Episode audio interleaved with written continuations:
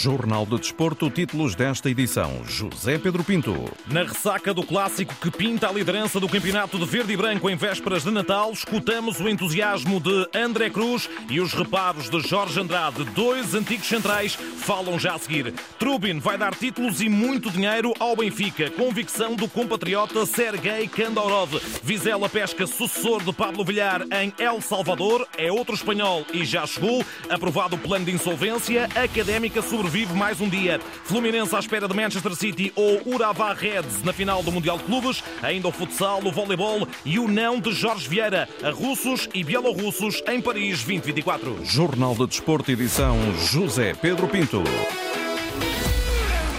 Este Sporting versão 23-24, que ontem se impôs de forma categórica no clássico frente ao Futebol Clube do Porto, volta a demonstrar o estofo que ele levou a ser campeão nacional em 2021. Na Antena 1, André Cruz, campeão em 2000 pelos Leões, não tem dúvidas. Eu acredito sim que o Sporting possa voltar a ser campeão. Esperava que o Sporting conseguisse manter o mesmo ritmo do outro título, né, que mantesse esse nível que é, pudesse ser campeão nos anos seguintes. É, esse ano vem, vem se confirmando uma equipe muito forte, muito, muito competente, compacta, rápida, decisiva, e isso é, é fundamental. Tem que manter esse, ainda tem muitos jogos pela frente, mas tem que manter, né? Tem que manter esse ritmo, manter o foco, essa concentração, que eu tenho certeza sim que o esporte pode voltar a ser campeão. A crença e o repto de André Cruz, que aqui na rádio recorda um outro 2-0 aplicado pelo Sporting ao Futebol Clube do Porto nessa tal caminhada para quebrar o jejum de 18 anos sem títulos de campeão. Nesse jogo, no velhinho Alvalade, o antigo central brilhou a toda a linha. Me lembrou quando eu cheguei no Sporting, né? O jogo em Alvalade contra o Porto, onde eu, eu acabei fazendo o primeiro gol.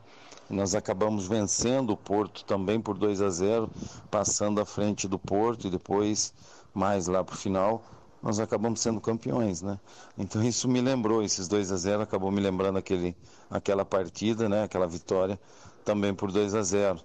É, eu espero que isso seja um, é um, um presságio aí de um novo título. 21 anos depois dos golos de André Cruz e Beto Acosta, o argentino matador, outro finalizador clínico a terra em Alvalade para deixar uma marca difícil de tirar a qualquer central. Jóqueres meteu o Pep no bolso e André Cruz está rendido ao sueco. Muito bem, muito bem no jogo, muito atento, se movimentando tanto pelo lado direito quanto pelo lado esquerdo, até que saiu o gol.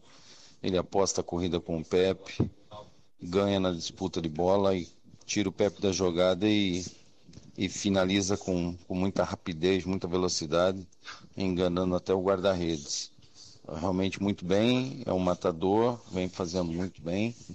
E é isso que um clube para ser campeão precisa. Mas não só de Jóqueres se desembrulhou a prenda de Natal para os sportinguistas no clássico frente ao Porto. Eduardo Quaresma, lançado na ausência de Coates, também deixou André Cruz com um sorriso nos lábios. O Eduardo Quaresma fez um, um excelente primeiro tempo, muito atento, muito agressivo, dominando o adversário, um adversário muito difícil, aonde ele se encaixou perfeitamente na defesa, né? Levando em consideração que o Sporting realmente fez um ótimo jogo. Eduardo Quaresma, central em destaque pela positiva, sendo que no cenário diametralmente oposto, Pepe acabou por transmitir toda a instabilidade do Futebol Clube do Porto, sobretudo no setor mais recuado. A análise é feita na Antena 1 pelo ex-central dos Dragões, Jorge Andrade. Tem sido um ano, um ano eh, meio atribulado para a defesa do Porto. Tem muitas, muitas mudanças, algumas lesões, marcando, também o Pep já esteve lesionado. Isso cria estabilidade. Agora, quanto à situação do Pep, sabemos que eh, nestes jogos, uh, tanto uh, clássicos, derbys, está sempre no meio da ação e, ele tenta sempre defender. Neste caso, correu-lhe mal porque ele atingiu um colega e, o colega lesionou, sangrou e tudo, né?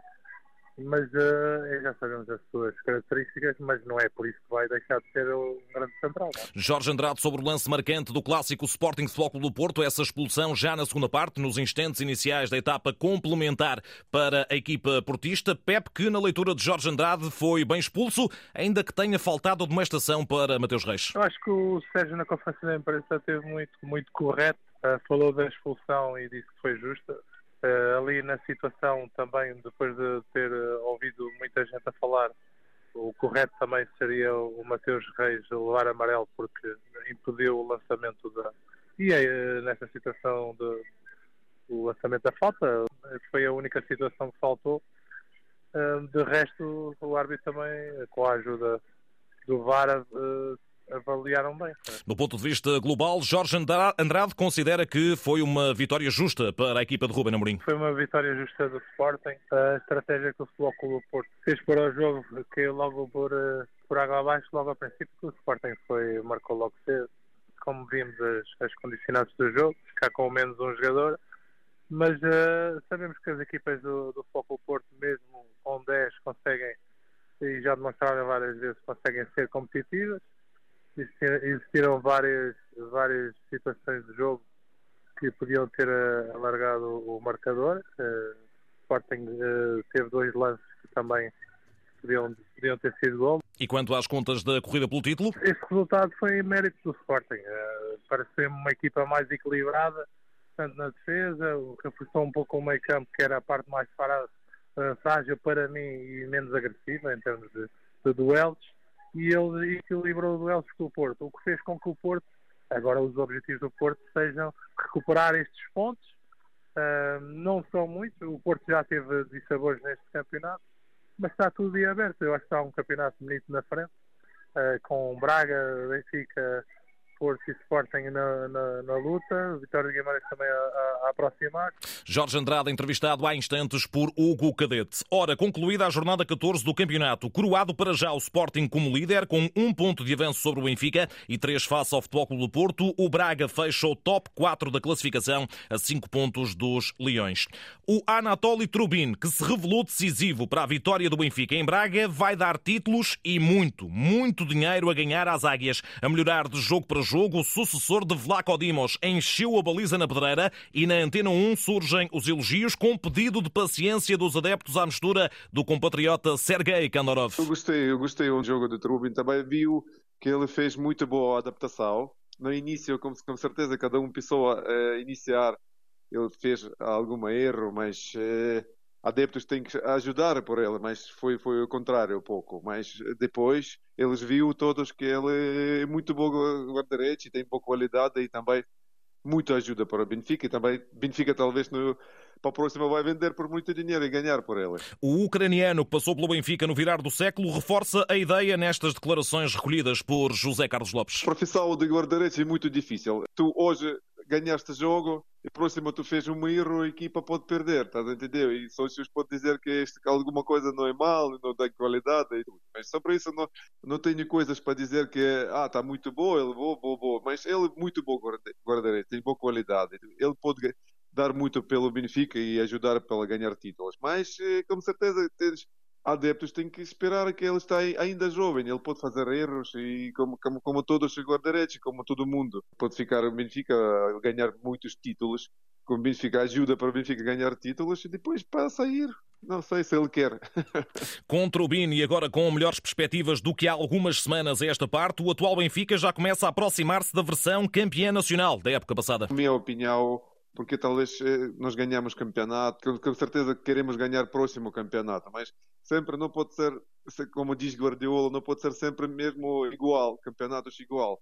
Não pode jogar mesmo igual. Também saiu alguns jogadores, também entrou novos jogadores. Então, tem esse processo, processo que é tempo, temporário. E agora não é, está tudo bem, mas eh, preciso com certeza mais tempo, estás a entender? Porque tá, foi lesionado, Kokshu foi lesionado, também, eh, também Jurassic foi lesionado. Isto mais, eh, leva mais tempo para adaptar, mas com certeza nós vimos que Trubin adaptar muito muito rápido e logo, estás a entender? Mas não é todos, não é pode fazer todos juntos, mas eu vi o, o tudo da equipa, como joga agora o Benfica, eu vi que eh, mostrou, o Benfica mostrou que quase como ano, jogos como o ano passado, últimos jogos. Isto numa liga que após a jornada 14 tem quatro equipas a lutar pelo título. Leitura de Kandaurov, ele que está radicado em Portugal. Eu gosto, eu gosto deste uh, campeonato quando quatro, quatro equipas querem ganhar campeonato e quase mesmo, mesmo qualquer equipa pode ser primeira.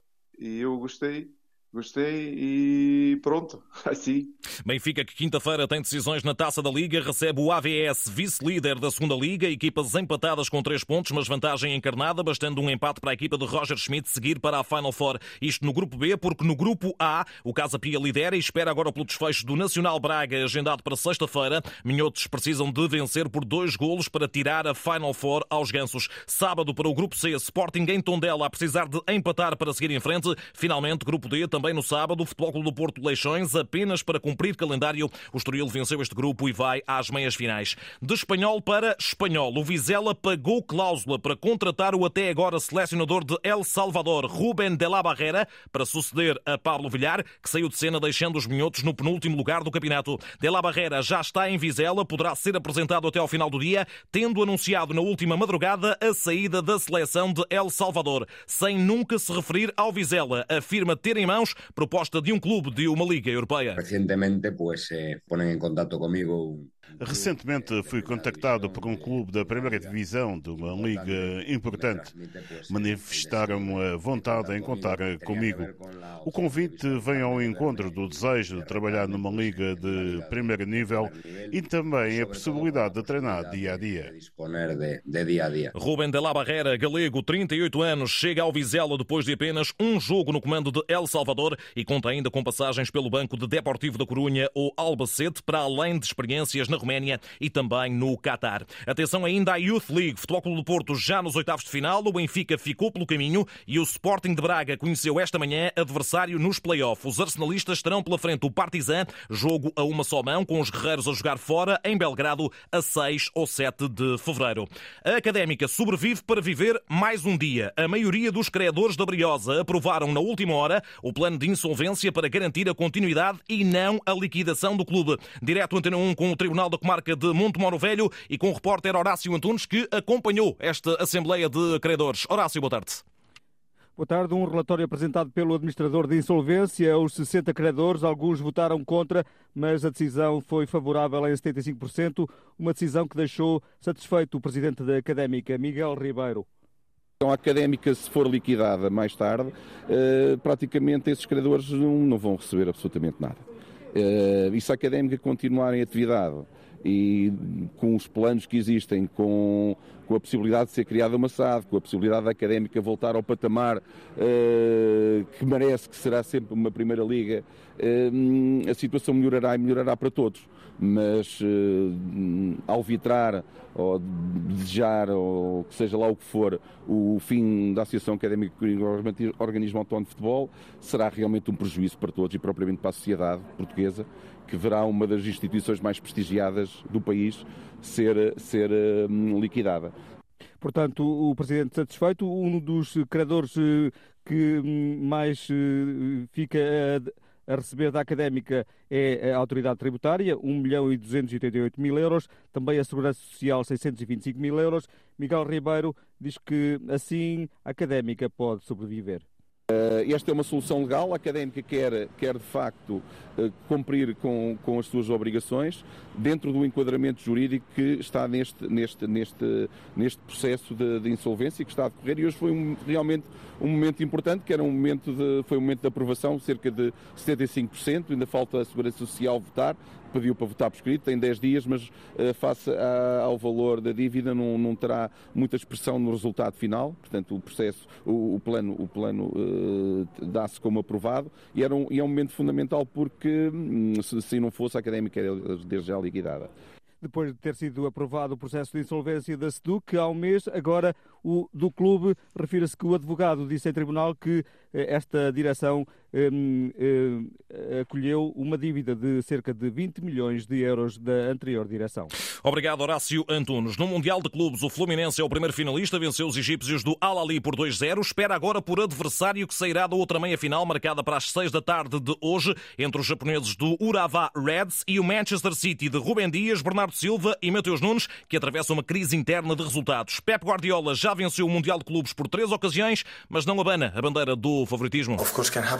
Claro que pode acontecer uma surpresa surpresa. Temos de jogar esta primeira final para chegar à verdadeira final. E Bernardo Silva vai também pela lógica jogo a jogo, mas para fazer história. Estamos muito motivados para vencer esta prova que muitos de nós nunca venceram e que o City nunca conquistou. Para isso precisamos de ganhar este primeiro jogo e vamos preparar-nos bem para esse objetivo.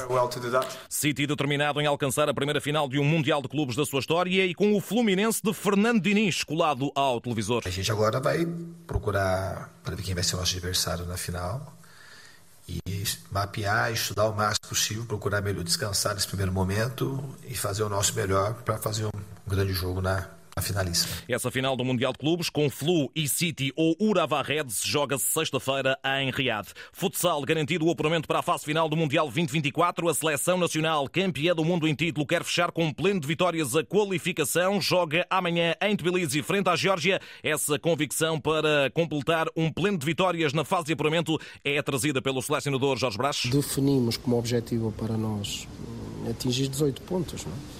Com 18 pontos, era, era limpinho e sabíamos que estaríamos no Mundial. Apesar do grande objetivo estar alcançado, não nos desviamos, é mais um jogo e, a Seleção Nacional obriga-nos isso, obriga-nos a uma seriedade total, um empenhamento total, um respeito total pelo futsal e claro que é um jogo para vencer. E o que esperar da Geórgia? É uma seleção que ao longo dos cinco jogos, e a nós acontecemos isso em Viseu, que é quando jogavam os quartetos dos jogadores georgianos, que têm muita qualidade, há dois ou três com enorme qualidade, eles marcaram sempre golo, inclusive a nós. Foi o que nos aconteceu em Viseu. Os golos que sofremos, o primeiro golo, então, quartetos georgianos que são muito mais rigorosos do ponto de vista tático, agarram-se muito mais à sua organização coletiva tem um bom treinador que, que, a equipa sabe muito bem o que faz, especialmente nos esquemas táticos. Por isso é uma equipa difícil. Seleção em Tbilisi para encerrar a fase de apuramento para o Campeonato do Mundo de Futsal. Agora as bocas fortes da entrevista de Jorge Vieira à Agência Lusa. O presidente da Federação de Atletismo, à margem da apresentação dos nacionais de estrada em Tomar,